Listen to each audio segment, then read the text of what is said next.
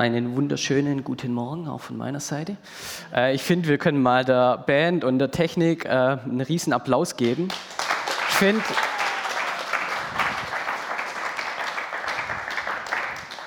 die machen doch einen wunderbaren, großartigen Job. So, ähm, wie es Domme schon gesagt hat, ich bin Raffi. Äh, ich war bisher hier Jugendleiter. Ähm, ich bin verlobt mit Amme bald verheiratet und ich darf mich bald Theologiestudent nennen. So viel mal zu mir. Ähm, und falls ich hier heute irgendwie so ein bisschen rumhumpel, wundert euch nicht, mir geht's gut. Äh, ich saß nur gestern 150 Kilometer auf dem Fahrrad und gestern hat sich mein Körper gerecht, heute rächen sich noch meine Beine. Ähm, aber mir geht's gut. So, ähm, wir befinden uns gerade in einer Predigtserie, die heißt Sing meinen Song. Ähm, ich selber, ich bin total musikbegeistert. Ich höre total gerne Musik. Und ich glaube auch, dass Musik begeistert. Äh, ich glaube, dass Musik uns beeinflussen kann, dass Musik unser Denken beeinflussen kann. Und Musiker drücken durch Musik ihre Gefühle aus. Sie drücken durch Musik ihre, ja, ihre Gedanken aus. Und ihr dürft froh sein, ich werde heute nicht singen. Ähm, besser so, sonst wäre der Raum hier gleich leer. Ist gut, dass äh, Domme und Steve gesungen haben und dass ich predige äh, und nicht andersrum, wobei Domme hat letzte Woche schon einen guten Job beim Predigen gemacht. Ähm, aber in der Bibel gibt es Menschen, die haben auch Lieder geschrieben. Die haben Lieder geschrieben und haben die ähm, aufgeschrieben und die finden wir heute in der Bibel, das sind die sogenannten Psalme. So, wir wissen heute nicht mehr, welche Melodien dahinter stecken und so weiter, aber wir kennen die Texte. Und ich möchte euch heute einen Mann vorstellen, ähm, der ist den meisten wahrscheinlich bekannt und das ist der Mann, der auch die meisten Psalme geschrieben hat. Das ist David. Ich habe euch auch ein Bild von ihm mitgebracht. Ähm, so, wir schauen uns mal ganz kurz Davids Geschichte an. So, David wird in Bethlehem geboren, ist da in einer Bauernfamilie und als junger Mann, als Junge, wird er schon zum König gesalbt. So, er weiß, okay, ich bin dafür bestimmt, König zu werden.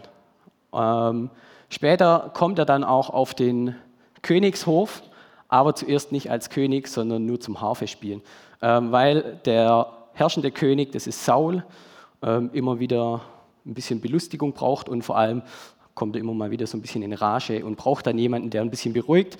Und genau das ist David, das macht er mit seiner Harfe. Ähm, später kommt dann noch die bekannte Geschichte von David gegen Goliath. Da seht ihr auch das ähm, Bild. So, Goliath, ein großer Krieger, ähm, der Philister, der Feinde von Israel. Ähm, keiner konnte ihn besiegen. Dann kommt da so ein junger David, hat eine Steinschleuder, drei Steine und haut den mal kurz um. So, und daraufhin merkt auch Saul, hey, der ist besonders und ähm, setzt ihn als Heerführer ein. So, David wird der Chef der ganzen Armee von Israel. Ähm, dann heiratet er noch die Tochter von Saul. Das heißt, ähm, Saul ist jetzt sein Schwiegervater. Und Saul merkt auch in der gleichen Zeit, hey, David, der ist besonders, der hat total viel Erfolg und der wird auch ein bisschen neidisch, bekommt ein bisschen Angst, weil er sich denkt, hey, wenn David so weitermacht, dann wird er viel zu mächtig. Und weil Saul diese Angst hat vor David, versucht er ihn auch ein paar Mal umzubringen. Ähm, David bemerkt es und flieht dann und erst ist er so mit einer Gruppe unterwegs von Anhängern, die er hat. Und irgendwann versteckt er sich dann aber bei den Philistern. Und wie vorhin schon gesagt, die Philister sind die größten Feinde der Israeliten, sind die größten Feinde von David. David hat eigentlich immer gegen die Philister gekämpft und jetzt will er sich dort verstecken. Eigentlich auch eine komische Idee. Aber David tut es und er ist dann auch ein Jahr und vier Monate bei den Philistern. Und dann kommt der König von den Philistern auf die glorreiche Idee, hey, jetzt kämpfen wir mal gegen die Israeliten. Ich habe David an meiner Seite, David ist so ein guter Herrführer, jetzt kämpfen wir doch einfach mal gegen die Israeliten. Und in genau der Situation steckt David, er weiß nicht, was er machen soll. Er will natürlich nicht gegen sein eigenes Volk kämpfen.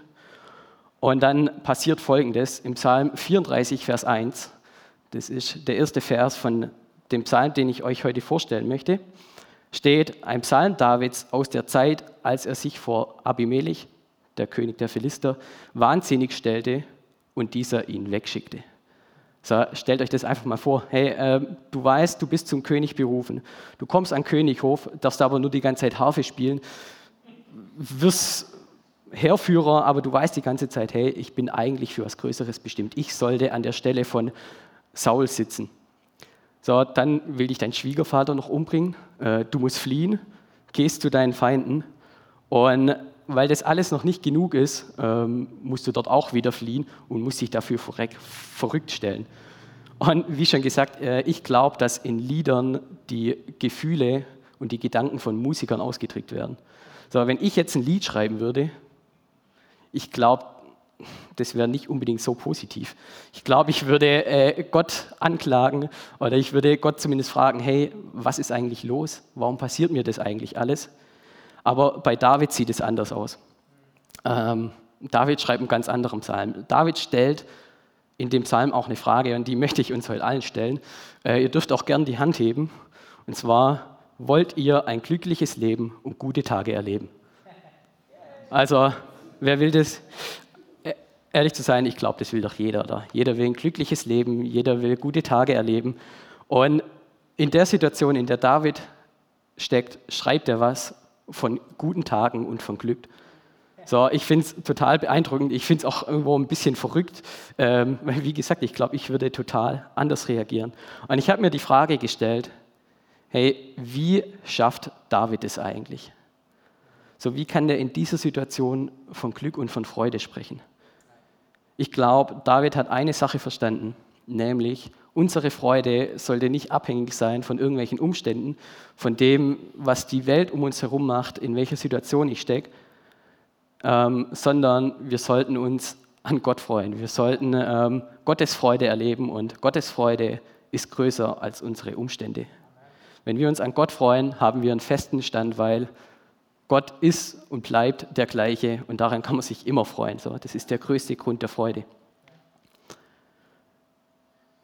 Aber auch wenn ich ehrlich bin, äh, ich erlebe es total oft. So, ich mache meine Freude doch irgendwo von Umständen abhängig.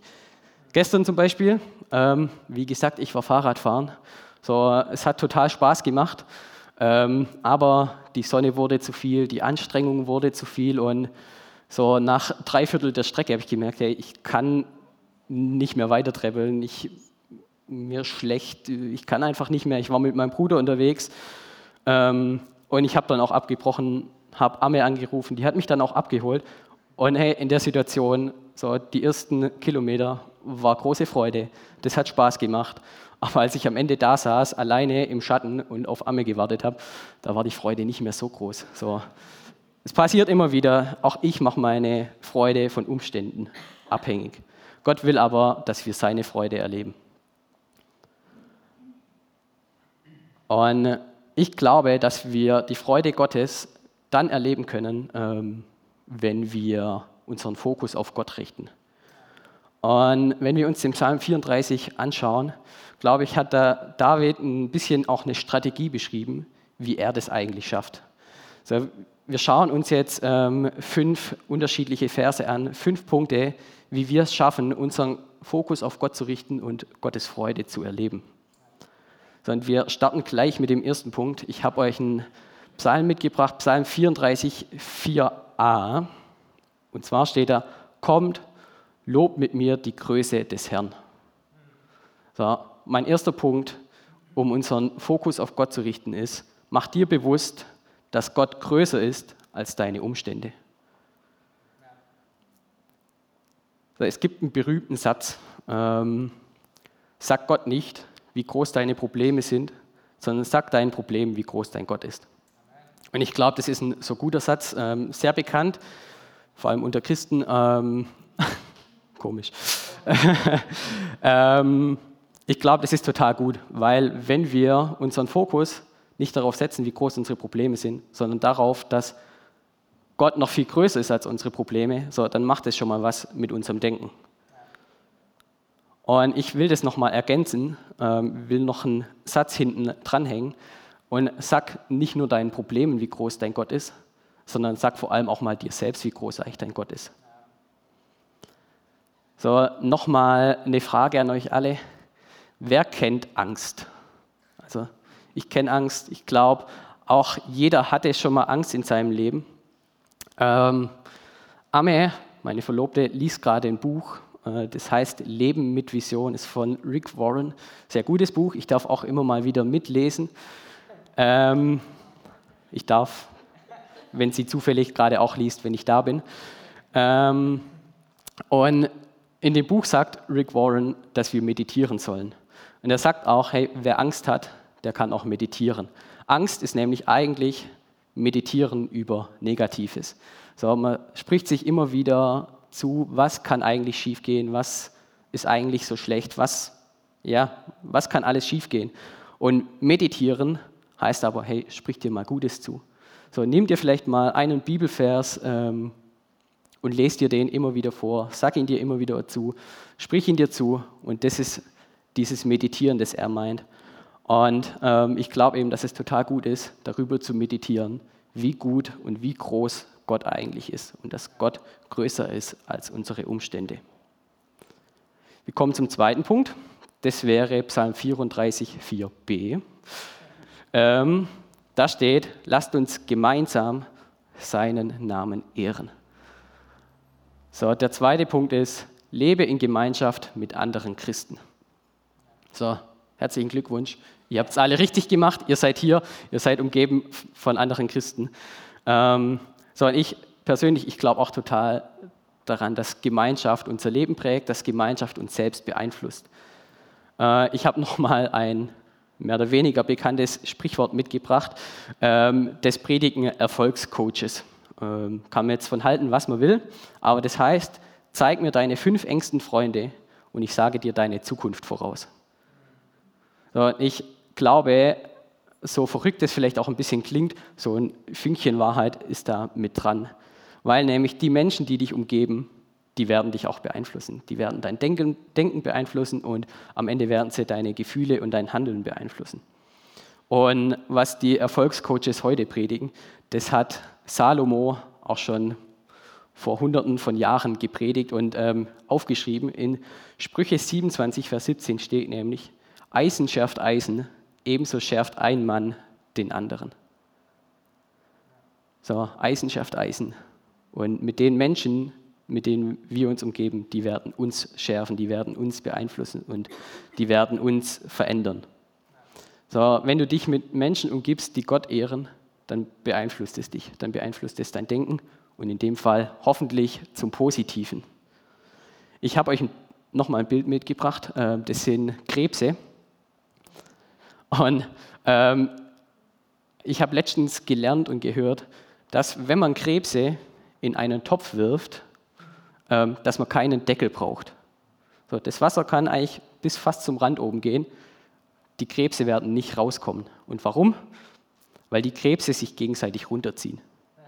So, du brauchst keinen Deckel, die werden es nie rausschaffen. Und so glaube ich, dass es auf der einen Seite Krebsmenschen gibt, so die, die, die bringen Negatives, die sind immer so, äh, der Domme hat von Glas halb voll und Glas halb äh, leer Mentalitäten gesprochen.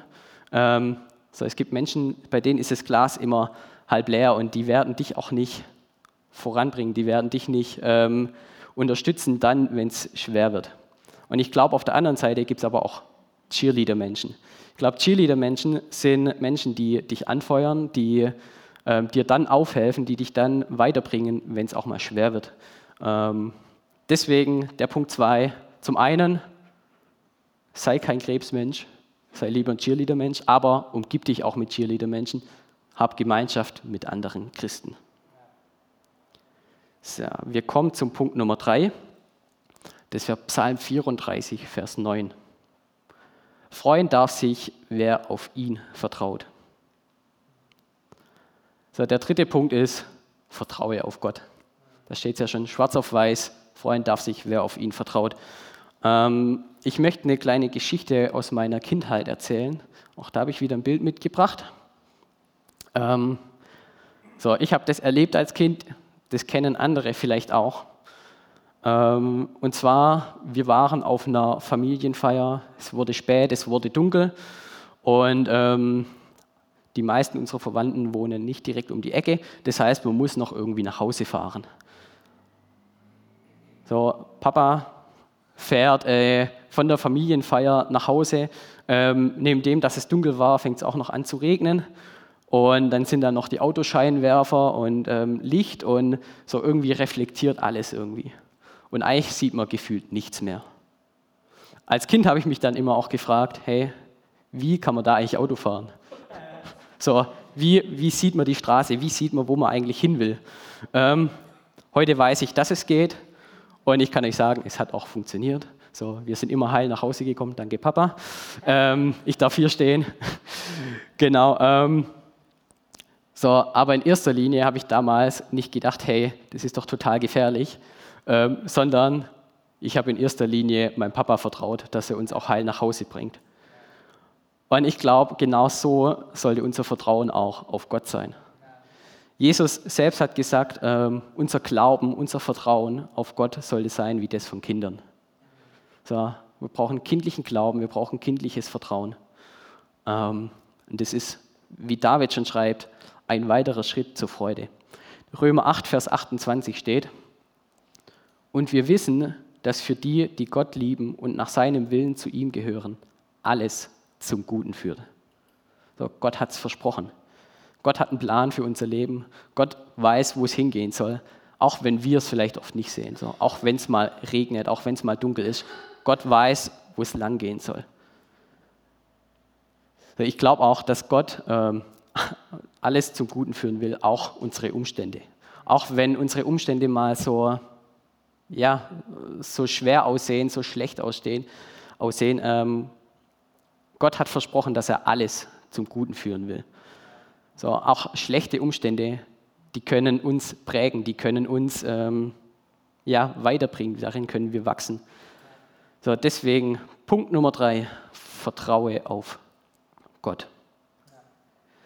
Wir kommen zum vierten und zum vorletzten Punkt.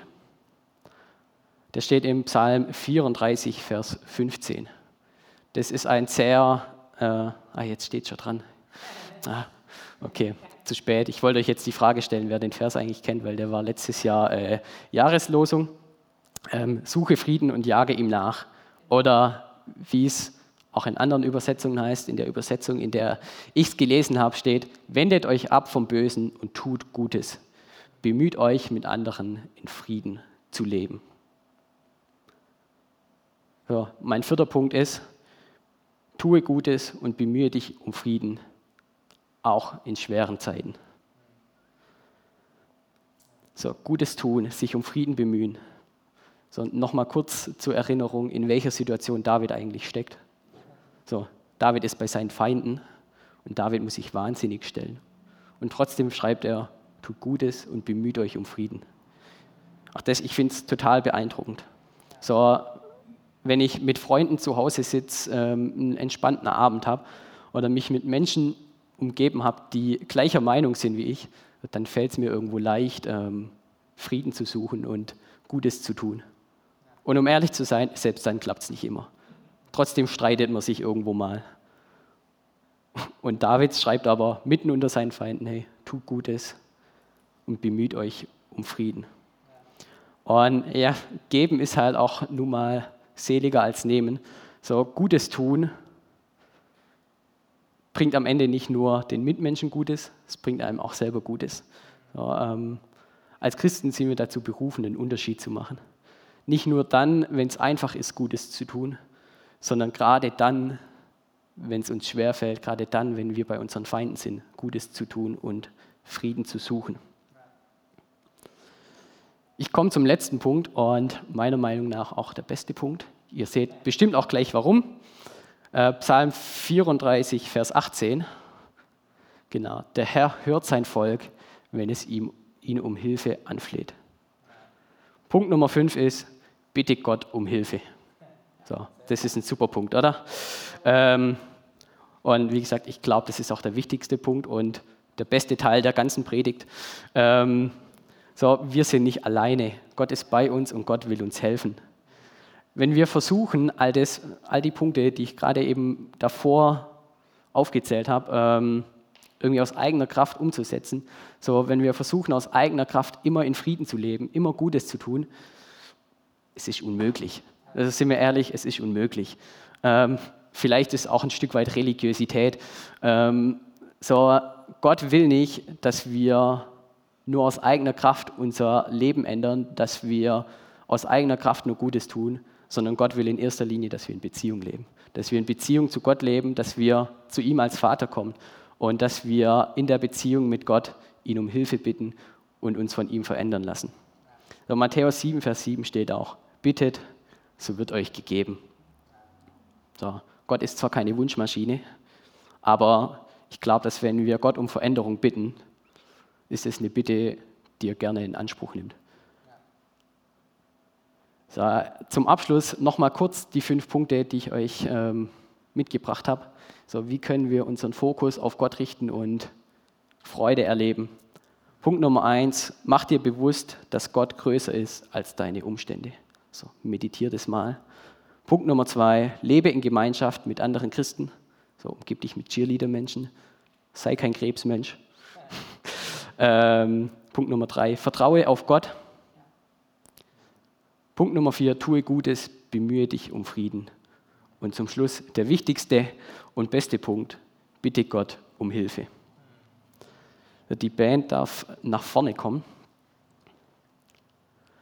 So, ich finde, wenn wir uns das Ganze mal anschauen, ähm, geht es am Ende darum, okay, wir sollten Gott in unseren Mittelpunkt stellen, wir sollten Gott in unseren Fokus stellen. So, wir singen gleich das Lied Mittelpunkt. Ähm, ich habe euch ein Bild mitgebracht von einem Fokus.